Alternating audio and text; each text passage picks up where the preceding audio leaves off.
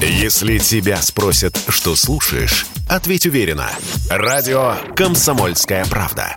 Ведь Радио КП – это самые оперативные и проверенные новости.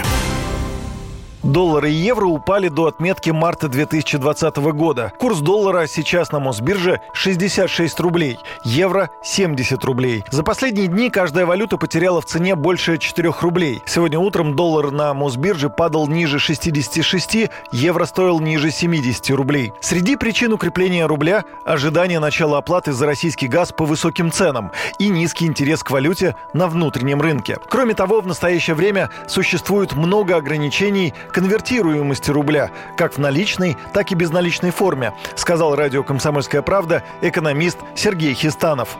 Предложение рублей, которое формируется за счет продажи валютной выручки экспортеров, заметно превышает спрос. Ранее в, в этом случае Центральный банк покупал валюту и валютные активы для пополнения международных резервов и этим влиял на курс рубля, препятствуя его излишнему укреплению. Сейчас в силу определенных проблем покупать валюту для пополнения международных резервов Центральный банк не хочет. И это приводит к тому, что избыток предложения валюты приводит к сильному укреплению курса рубля. Нынешний курс уже некомфортен для экспортеров, начинает представлять проблему для федерального бюджета.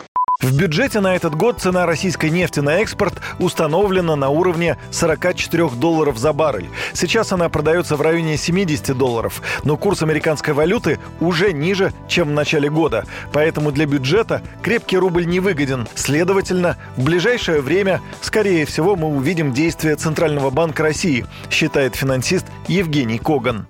Думаю, в самое ближайшее время либо Центробанк выйдет на торги руками какого-нибудь банка и проведет интервенцию по ослаблению рубля, либо будут анонсированы новые меры в области либерализации покупки валюты, в частности, снижение обязательной норм э, продажи до там, 50%, еще что-то. Мое мнение, что в самое ближайшее время Центробанк постарается э, довести курс хотя бы до 70, 71, 72 Уверенному укреплению российской валюты не помешало даже завершение налогового периода, когда компаниям нужны рубли.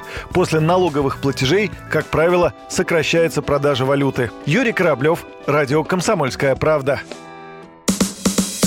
Радио «Комсомольская правда». Мы быстрее телеграм-каналов.